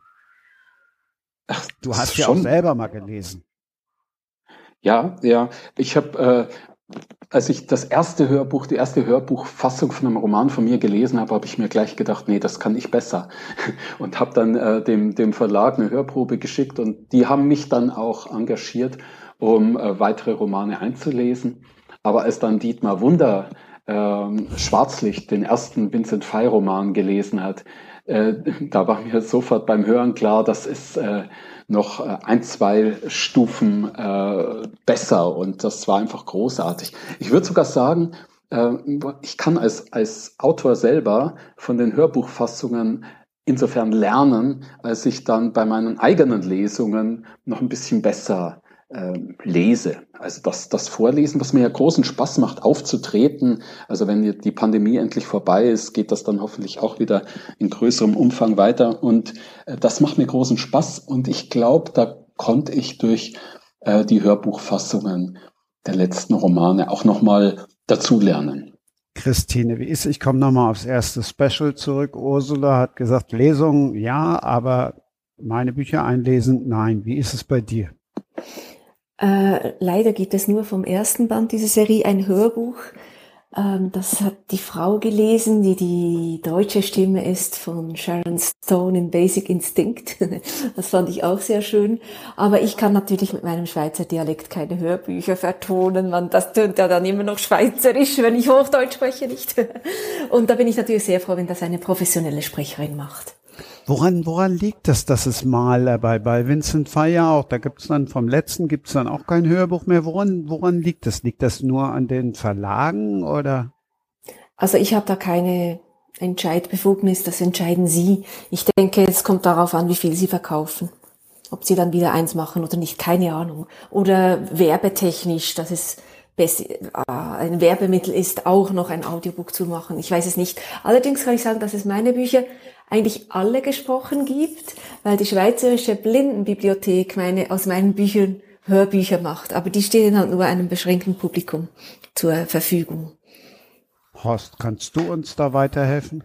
Es, es ist natürlich eine Kostenfrage. Als Hörbücher aufkamen, da hat, äh, da war das erstmal, wurde das als Boom deklariert. Aber die sind schon teuer in der Produktion, vor allem wenn die dann auf CD gebrannt werden und, und sehr prominente Stimmen engagiert werden. Und die Stimme ist ja wichtig, haben wir ja gerade schon besprochen. Und ähm, so hat das sich dann bei meinen Auflagen für die Hörbuchfirma erstmal nicht mehr gelohnt, auch den dritten Vincent Fay zum Hörbuch zu machen.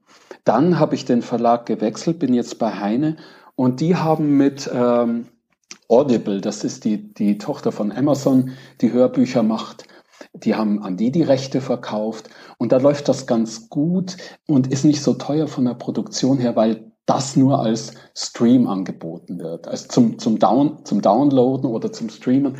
Das heißt, da gibt's keine CDs, die gebrannt werden müssen. Von daher rentiert sich's dann wieder eher, auch ein Hörbuch draus zu machen.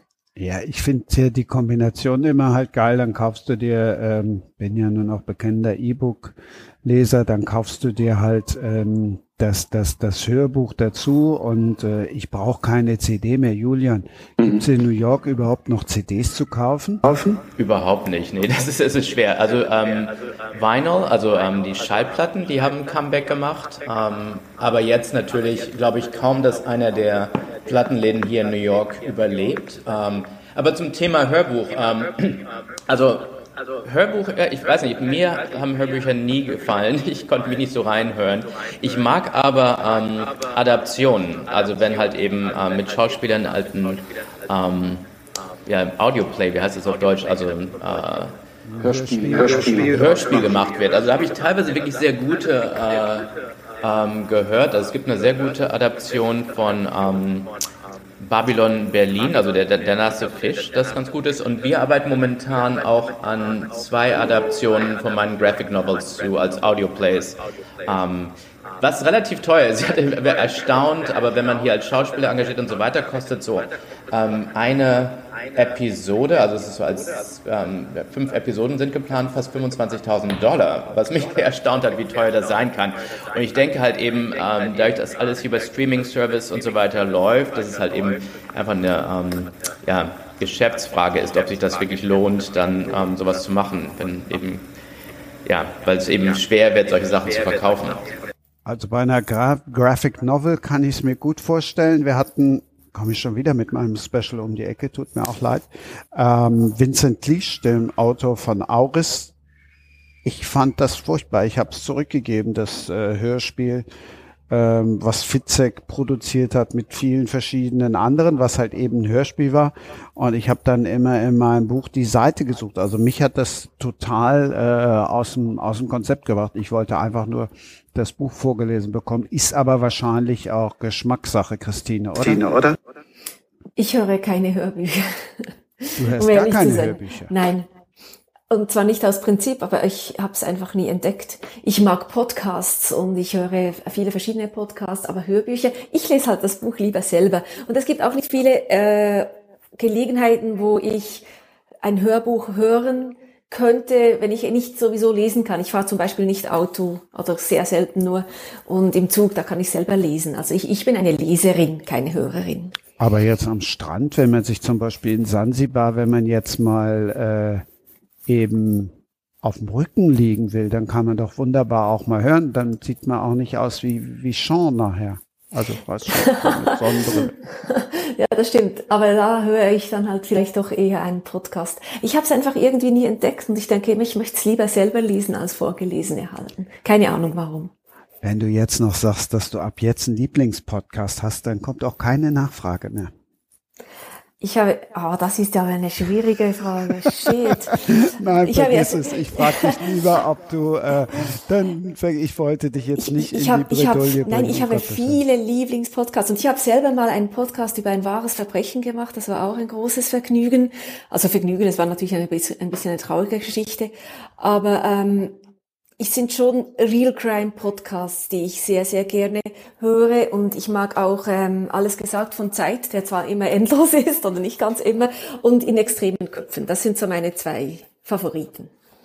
Ich hoffe, da kommt jetzt noch ein dritter dazu, nachdem wir gelernt haben, dass Deiner du selbstverständlich. So, so, so, so ein Fußballfan bist.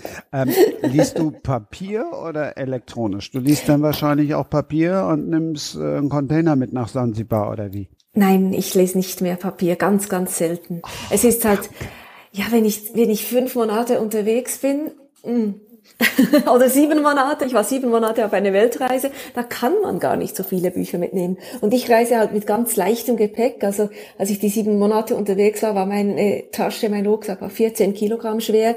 Und ich hatte aber auf meinem E-Reader etwa 400 Bücher dabei. Also das ist ja ein hab, einfacher Grund.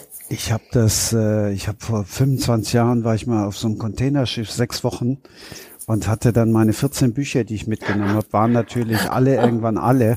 Wenn es damals schon E-Reader gegeben hätte, dann hätte ich äh, drei Kreuze geschlagen.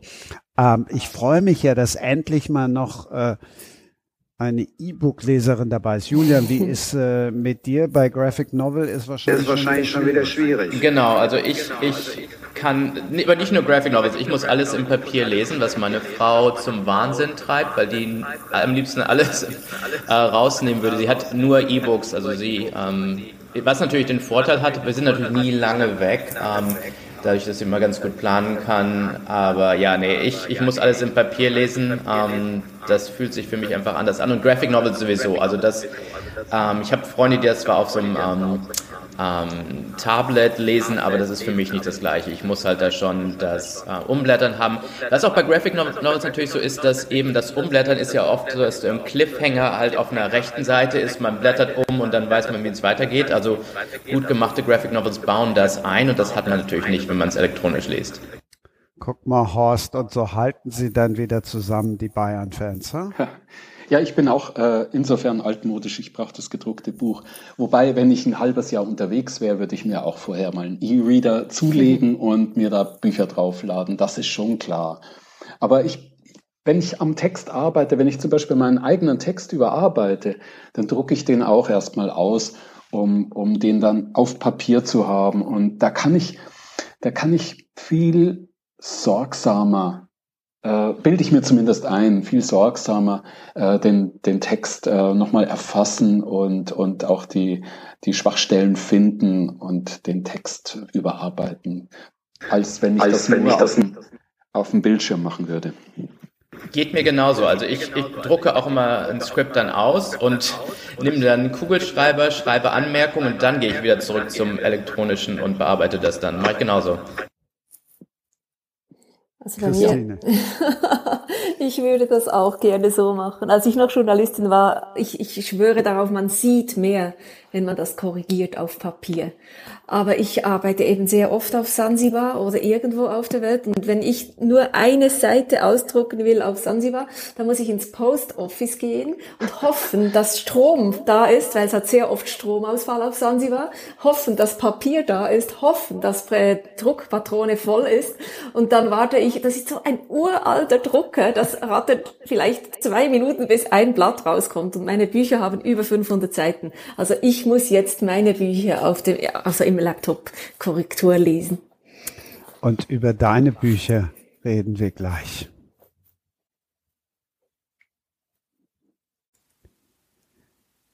Viele fragen sich ja immer, Mensch, was macht ihr eigentlich in der Pause? Ja, was macht man in der Pause? Also aufstehen, rumrennen ist jetzt nicht so hilfreich, weil so lange sind die Pausen nicht. Aber die Pause, die war jetzt derart, dass wir uns verabschiedet haben von Julian Wohloy nach New York. Da ticken die Uhren ja eben anders und wir haben ja gelernt, der hat tausend andere Jobs, denen er noch nachzugehen ist. Deshalb ist der jetzt erstmal weg und wir sind jetzt unter uns mit Entre nous, mit Christine. Apropos Entre nous, ähm, was spricht denn die Schweizerin alles so für Sprachen? Also ich spreche natürlich Schweizerdeutsch, Hochdeutsch. Es ist nicht die, also Deutsch, unser Deutsch ist ein ganz anderes Deutsch. Ihr würdet mich wahrscheinlich nicht verstehen, wenn ich Schweizerisch sprechen würde oder Bärendeutsch. Dann äh, Französisch, das ist, ich, ich bin nahe an der französischen Sprachgrenze der Schweiz aufgewachsen. Italienisch ein bisschen, Englisch natürlich, Englisch ist wie meine Zweitsprache und ein bisschen, bisschen Swahili. Da lerne ich, aber mein altes Gehirn tut sich wahnsinnig schwer mit dieser Sprache. Aber so, so irgendwie so jetzt ein Satz so auf Suaheli, den du Horst Eckert und mir nahe bringst. Ähm, Dutaonana Padai, heißt zum Beispiel see you late, äh, bis später, sehe dich später oder ähm, was ich ganz schön finde, sie sagen nicht, hast du gut geschlafen, sondern sie sagen Umiam Kace, bist du gut aufgewacht. Das sind alles so Begrüßungsformen oder ähm, Ninaomba Chai Tangavisita Fadali heißt, ich hätte gerne einen Ginger-Tee. Schön.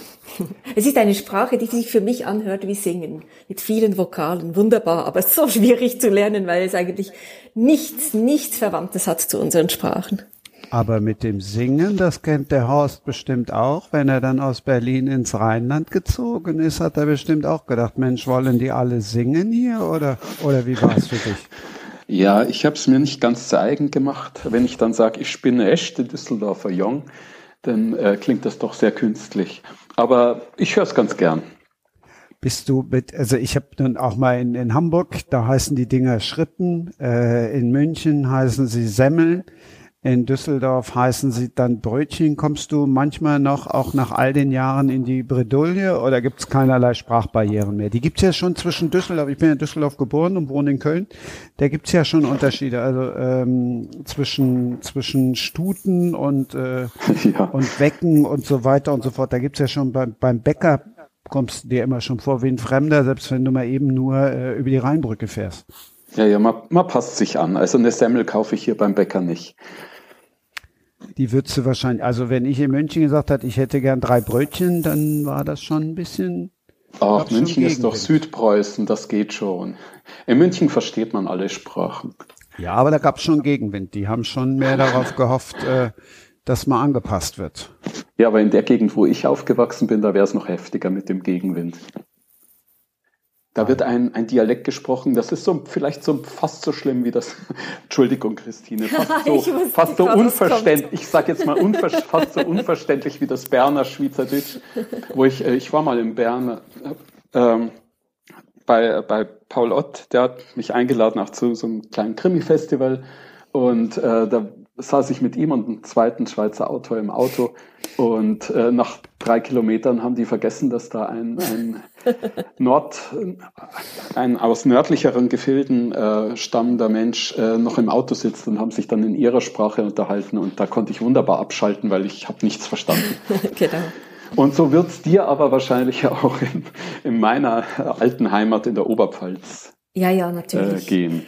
Es geht mir, also ich, ich verstehe nicht alle deutschen Dialekte, sagt ja auch Dialekte. Ja, ja. Aber ich, es ist auch, ich verstehe auch nicht ganz alle Schweizer Dialekte, um ehrlich zu sein. Wir haben so unterschiedliche Dialekte und wenn ich da in einem Tal im Wallis bin, im Kanton Wallis, keine Chance, ein Wort zu verstehen. Ja.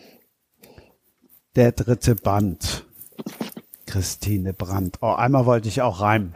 Ähm, nee, wir haben ja eben schon gehört, der, einmal ist der dritte Band in Arbeit und du hast ja auch schon äh, gesagt, den zweiten gibt's nicht als Hörbuch. Ähm, erzähl uns erstmal von ähm, Milanova. Die ist jetzt seit zwei Wochen auf dem Markt, also sowohl virtuell für uns beide als E-Book und auch für Horst in Papierform. Genau, also die Milanova, die gibt es eigentlich schon lange. Das ist eine TV-Reporterin. Ich habe ja früher in einem Schweizer, kleinen Schweizer Verlag publiziert und die gab es also schon drei Bücher, bevor ich zu Blavalle gewechselt habe. Sie ist eine umtriebige TV-Journalistin. Ganz kurz dazwischen, ja. bist du das? Also. Nein, das würde ich ja nie zugeben, selbst wenn es so wäre. Ich dichte ihr auch immer Sachen an, die ich nicht mache. Zum Beispiel trinkt sie Kaffee. Ich mag keinen Kaffee. Aber sie ist, sie ist eigentlich eine Mischung zwischen mir und einer Kollegin, die beim Fernsehen arbeitet und vielleicht noch so ein bisschen habe ich noch etwas von einer dritten Kollegin dazu gemischt, wie das manchmal so geht. Man tut das so einen Schüttelbecher und schüttelt das durch und dann kommt dann eine neue Figur heraus, die sich dann auch selber weiterentwickelt. Aber natürlich, es gibt viele also sie ist nicht mich, aber sie macht viele Reportagen, die ich als TV-Reporterin wirklich gemacht habe. Also es, ich stehle immer bei der Realität, es fließt viel Realität in meine Bücher mit rein. Und die Milanova, die ist äh, die Freundin eines Polizisten, dem Sandro Bandini. Das ist ein Sekundo, sagt man bei uns, ein italienischstämmiger Schweizer, der hier geboren ist. Ja, und wenn und, die bei, bei, bei Horst, haben wir eben gelernt, nee, KK11 hat der Horst gar nicht gesagt, aber bei uns heißt das, wie heißt das nochmal dann, die Mordkommission? Und bei euch heißt das irgendwie Leib und Leben, oder? Genau, Abteilung Leib und Leben bei der Kantonspolizei Bern.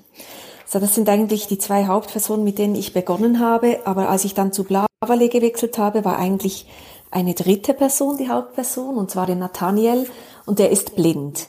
Und mit dem Buch Blind habe ich dann eben den Vertrag bei Blavale gekriegt. Das erste Buch heißt ja auch äh, Blind. Blind, genau. Ähm, das, wie bist du auf den gekommen? Oder warum ausgerechnet ein Blinder und wie sehr hast du dich da reingefunden? Ähm, ich ich habe es vorher angetönt, ich stehe immer bei der Realität und die Ideen für die Bücher, die fließen, die fliegen mir eben auch in der Realität zu. Und es gibt eine App, mit der man blinden Menschen helfen kann. Da wird man per Zufallsgenerator ausgewählt, wenn jemand Hilfe braucht und dann ist man per Videochat miteinander verbunden. Die App heißt Be My Eyes und die hatte ich schon lange runtergeladen. Und da hatte ich einen Anruf von einem blinden Mann, der wissen wollte, wer sein blaues, äh, welches das sein blaues Hemd ist. Der kann dann mit dem Handy so auf den Hemdstapel zeigen und der fragt dann, welches ist das blaue Hemd? Ich habe ein Essen bei meiner Mutter, bla bla bla. Und dann kann man sagen, das mittlere ist das blaue Hemd.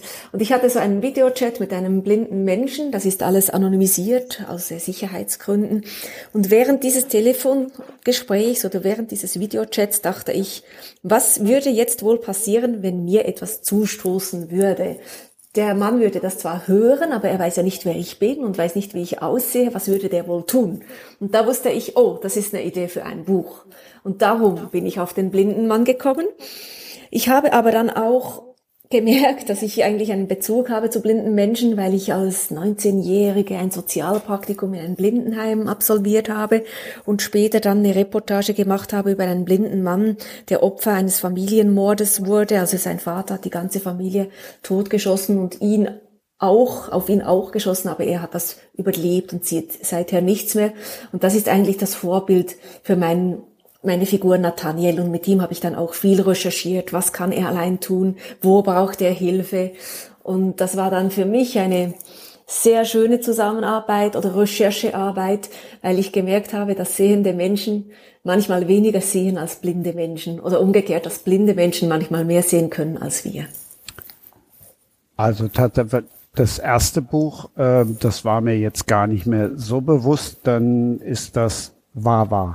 Also Nein, es ist nur die Entstehung der der genau, der also Plot. Genau, die, die, die, es beginnt mit diesem Videochat, den es in meinem Leben wirklich gegeben mhm. hat. Und der blinde Mann ist auch angelehnt an einen realen blinden Mann. Ich habe dann darin noch ein anderes wahres Verbrechen versteckt als Nebenfall, weil ich eben, ich, ich war über 20 Jahre lang in Gerichtssälen unterwegs und da habe ich einen großen Fundus und da mag ich es auch, einen wahren Fall jeweils in das Buch hineinzuschmuggeln. Aber der Plot, der eigentliche Plot, der eigentliche Kriminalfall, der ist dann frei erfunden. Das war Band 1. Band 2 hieß äh, Die Patientin. Genau. Da, das ist eigentlich die Fortsetzung, aber man kann die Bücher auch unabhängig voneinander lesen und da ist dann die Milanova, die Reporterin wieder die etwas wichtigere Person und da geht es um Koma-Patienten, die aus dem Inselspital in Bern verschwinden und niemand weiß, was mit ihnen geschehen ist. Da stellt sich natürlich die Frage, wahr oder nicht wahr? Nicht wahr erfunden. Aber auch dort habe ich einen realen Fall reingeschmuggelt.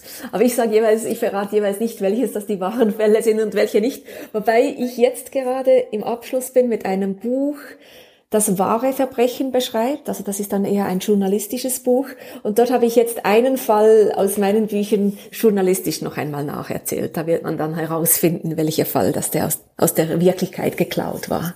Horst, das ist ja bei dir ähm, ähnlich. Also zumindest, wenn ich jetzt an die Zwischenkapitel ähm, aus dem ersten Band denke, da denke ich immer, ja, okay, die Zeitung kennst du jetzt, aber wieso kommt der jetzt mit der Düsseldorfer Morgenpost um die Ecke? Ähm, also ist das auch ein Teil Fiktion bewusst und ein Teil erfunden? Ja, also die, die eigentlichen Kriminalfälle, das ist wie bei Christine, die sind dann schon erfunden.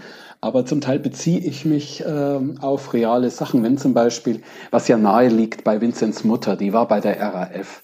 Die ist jetzt keine Terroristin mehr, aber sie hat natürlich dann eine Vergangenheit und Beziehungen zu Leuten, die dann vielleicht in meinem Roman wieder eine Rolle spielen. Und da kann ich dann äh, zum Beispiel auch eine Geschichte erzählen über den Fall Rohwedder, äh, wer den wirklich, in Anführungszeichen wirklich umgebracht hat. War das wirklich die RAF?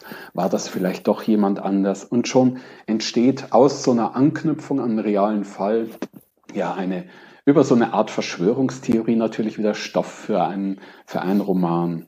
Und äh, das mache ich ganz gerne. Und dann mache ich es auch ganz gerne, dass ich, weil ich halt auch aus den Medien komme, äh, spiegel ich dann gerne meine Romanhandlung im Roman äh, über die Medien. Und so kommt dann auch mal ein Reporter vor oder Schlagzeilen äh, beleuchten den Fall, womöglich aus einer ganz anderen Sicht als die Sicht, die man als Leserin oder Leser hat. Und da merkt man, hoppla, äh, die Medien transportieren manchmal Dinge ganz anders, als, äh, als man sie erstmal vielleicht wahrnehmen würde. Ja, das macht mir dann auch Spaß, damit ein bisschen zu spielen kann ich mich jetzt irgendwie als Reporter in so ein Buch reinschmuggeln oder andersrum gefragt, wie oft wirst du gefragt, äh, sag mal, also wie im Tatort, wo Leute eine Leiche mitspielen wollen. Ich habe schon bei Ursula Poznanski und bei Vincent Klisch probiert, mich da irgendwie in die nächsten Bücher zu sprechen. äh, wie oft wirst du gefragt, kannst du mich da nicht irgendwie unterbringen? Nee, so ist mir noch niemand gekommen. Also da bist du jetzt der Erste. Okay. Ähm, ich, ähm, ich verwende auch keine realen Personen. Also einmal kommt eine Kanzlerin vor und hat sogar ein bisschen Dialog auch. Aber ähm, im, im Großen und Ganzen äh, mag ich das auch nicht, einen Schlüsselroman zu schreiben, wo man dann überlegt, wer könnte gemeint sein. Das sind schon fiktive Welten, aber natürlich mit einer sehr starken mit, mit einem sehr starken Bezug zur Wirklichkeit. Man soll ja das Gefühl haben, das, was ich da schreibe, das ist zwar erstunken und erlogen, wenn man so will, aber man soll das Gefühl haben, ja, es könnte so passieren. Oder wenn so was Ähnliches passiert, dann auf die Art. Und dann fühlen wir uns beim Lesen an unsere eigene Wirklichkeit erinnert und dann geht so eine Geschichte vielleicht noch ein bisschen mehr unter die Haut, als wenn das jetzt nur irgend so ein, der, der hundertste Aufguss einer Serienmördergeschichte ist, die dann letztlich doch ein Märchen ist, weil sie von Figuren handelt, die es so in der Wirklichkeit gar nicht gibt. Also ich mag die realistischen Geschichten und dann darf es auch gern ein bisschen politisch sein. Das ging mir jetzt bei der, bei der, bei die Patientin, so bei den Kummerpatienten, die plötzlich verschwunden sind. Also da, da hat's mich dann schon ein bisschen gegruselt, weil ich mir das schon, wenn du dir das dann in echt ausmalst, äh, fies vorgestellt habe, Christine. Ist das, was du damit erreichen wolltest, erreicht? naja, gruseln, ja, gruseln soll es schon ein bisschen, das stimmt, aber ich will ja nicht den Leuten Angst machen. Es ist dann immer noch, letztlich ist es Unterhaltung, was wir liefern oder was wir anbieten, denke ich.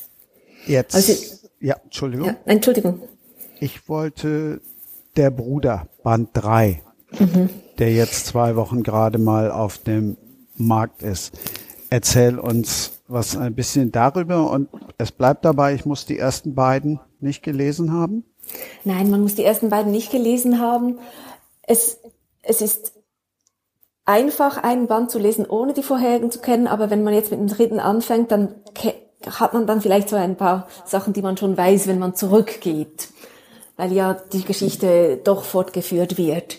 Und der Bruder, der ist jetzt gerade ganz frisch rausgekommen und ich freue mich eigentlich sehr, dass er jetzt da ist. Es ist mein dickstes Buch, das ich je geschrieben habe und irgendwie auch mein persönliches Buch. Aber es ist ganz seltsam, wenn ich jetzt sage, das ist ein persönliches Buch, weil es ist auf eine ganz andere Art persönlich. Und zwar basiert auch das auf wahren Verbrechen.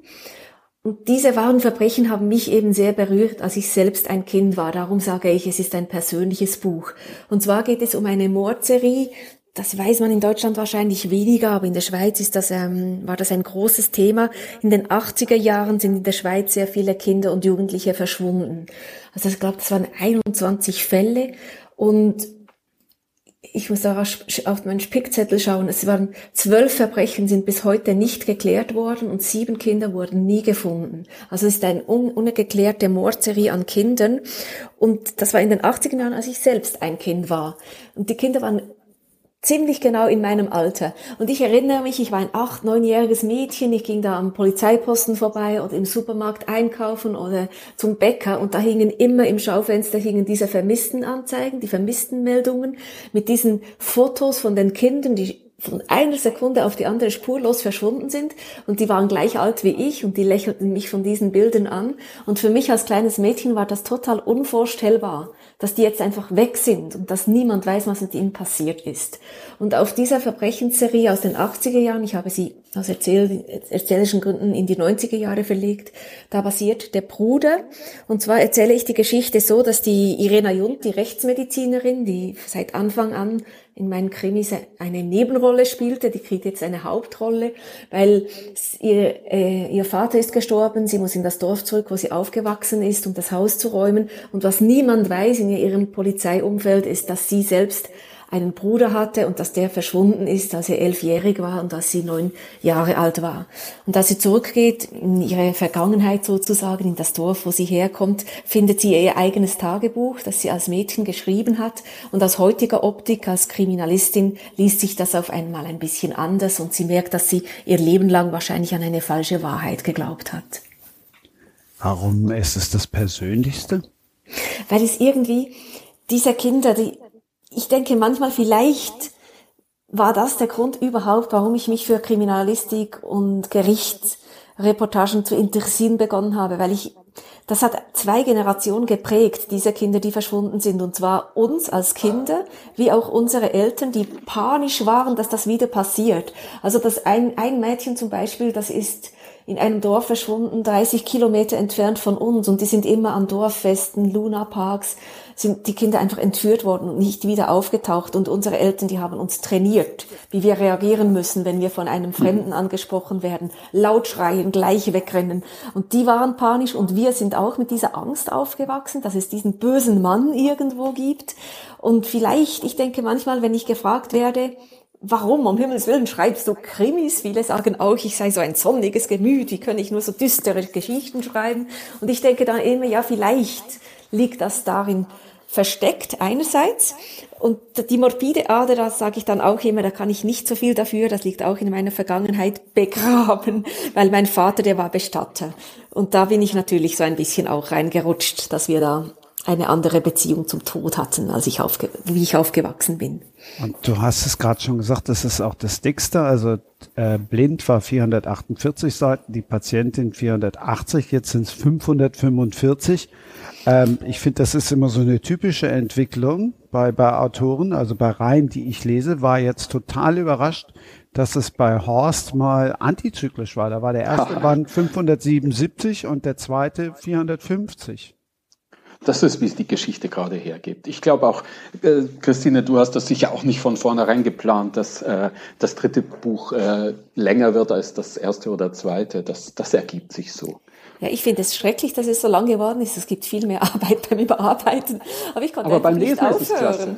Ah, Aber beim Lesen ist es klasse. Man taucht ein in die Welt und, ja. äh, und hat dann umso mehr davon. Also ich bin schon, was du erzählt hast, das ist, klang hochgradig spannend und ich freue mich schon drauf, das Buch zu lesen. Ja, das stimmt, das stimmt. Also ich lese auch sehr gerne dicke Bücher, aber ich denke schon, ich habe jetzt gerade für das nächste Buch, das erscheint schon im Juli und das erscheint in einem anderen Verlag. Das ist eine literarische Nacherzählung eines wahren Verbrechens und das sind nur 230 Seiten und ich finde das schon sehr angenehm, weil es ist ja nicht nur so, dass wir die Bücher schreiben, sondern wenn es mal geschrieben ist und man denkt, so jetzt ist vorbei, ist ja überhaupt nicht vorbei, weil wir müssen das ja noch x-mal lesen und überarbeiten und Lektorat und wieder überarbeiten und das ist dann schon ein Unterschied, wenn das 230 oder 530 Seiten sind. Das stimmt, ja. Genau. Also ich habe bei, bei 600 dann überlegt, also ich, irgendwie das Institut von Stephen King liegt bei mir immer noch im virtuellen Regal.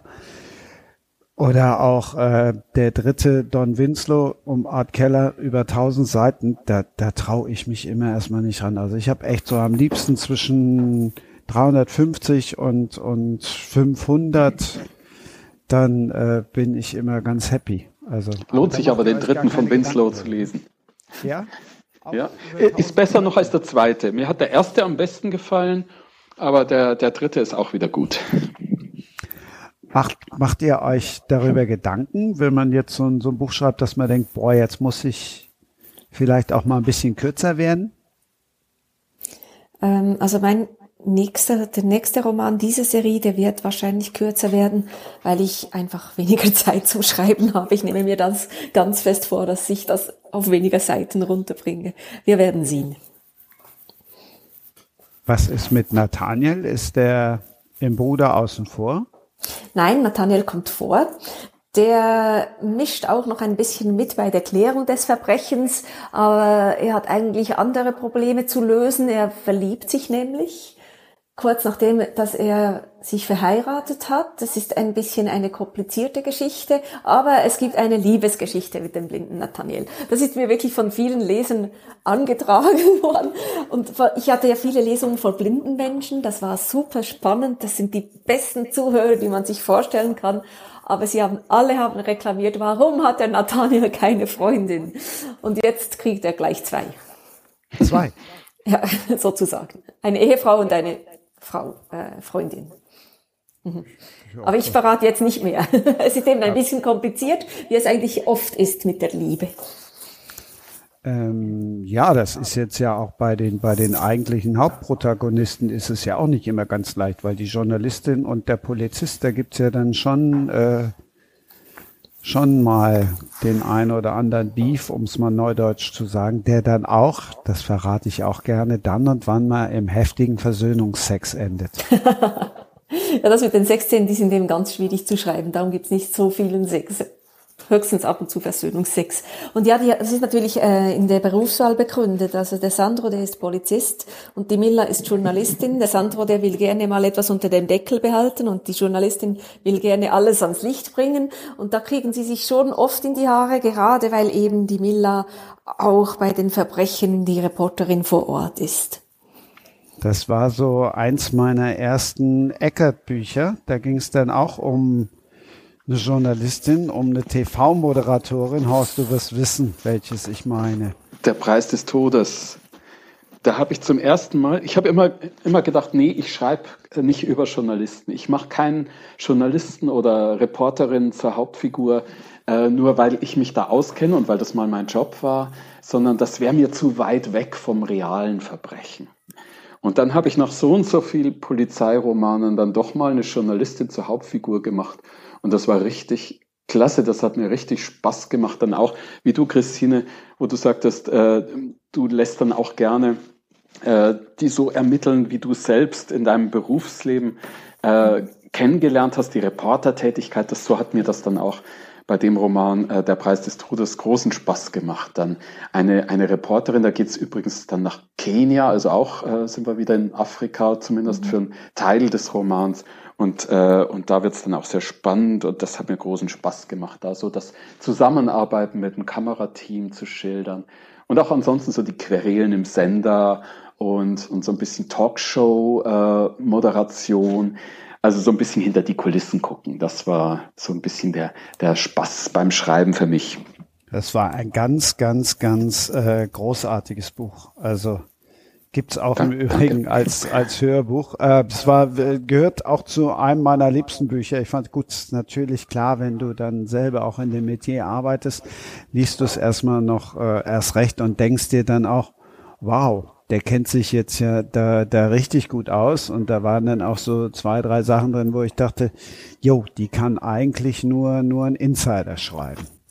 Wobei ich zum Teil neu äh, recherchieren musste, weil äh, zu meiner Zeit hat man äh, mit den Kameras schon auch digital aufgenommen, aber dann noch auf auf ähm, Kassetten Beta, und nicht SP, ja. ja genau und nicht auf Speicherkarten. Aber äh, das zu recherchieren ist dann auch eine Kleinigkeit gewesen. Ach, ich habe auch noch angefangen. Umatic hießen die Dinger, die waren so Mhm. groß wie, wie, wie jetzt irgendwelche Bücher und dann kamen Beta-Kassetten, die waren so groß wie Taschenbücher und jetzt ist das halt zum Glück alles digital und du kannst dir alles äh, dann auch im Schnitt ist es halt auch äh, wesentlich leichter. Ich stelle es mir nur schwer vor, als Sehender dann ähm, über einen Blinden so zu schreiben, wie du das machst, Christine. Ich habe manchmal gedacht, Mensch, woher weiß sie das so genau?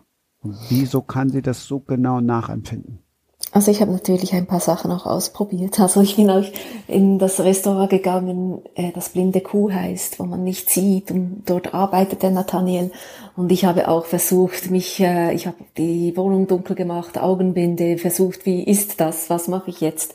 Aber grundsätzlich muss ich dann immer sagen, ich muss mich ja in so viele verschiedene Charakteren hineinversetzen. Ich muss mich ja auch in einen Mörder hineinversetzen können.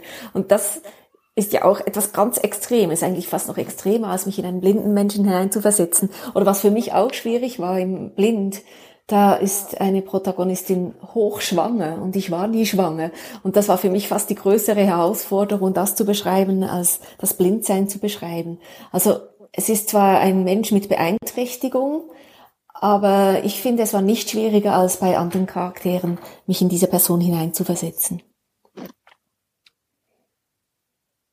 Gibt's ein schöneres Schlusswort? Also, ihr seid allesamt versorgt für den Mai mit Lesestoff. Ähm, euch jetzt noch ein Buch von 2018 von Horst näher gebracht. Das kann man auch jederzeit, das ist auch noch genauso aktuell wie jetzt. Dann natürlich ähm, die Melia-Reihe und ähm, ganz ehrlich, also wenn ihr den ersten von Christine Brandt nicht gelesen habt, dann kauft den auch noch dazu und den zweiten und den dritten sowieso. Wir haben angefangen äh, mit dem Mai. Normalerweise gibt's ja immer so ein schönes Ritual. Also in Köln tanzt man in den Mai oder man stellt der Liebsten eine Birke auf. Ich weiß jetzt ehrlicherweise gar nicht, wie das in Düsseldorf, wahrscheinlich bin ich zu früh weggezogen, aber stellt man da der Liebsten auch noch eine Birke auf? Horst ist überfragt. Nee, liebsten was kochen, denke ich. Okay. Christine, gibt's irgendwie in der Schweiz so einen Maibrauch? Ja, das Maitannli, sag- sagen wir dem, das Maitannli. Das ist eine Tanne, die man der heimlich äh, angebeteten jungen Frau, die 20 wird, am 1. Mai heimlich in der Nacht vor das Haus stellt.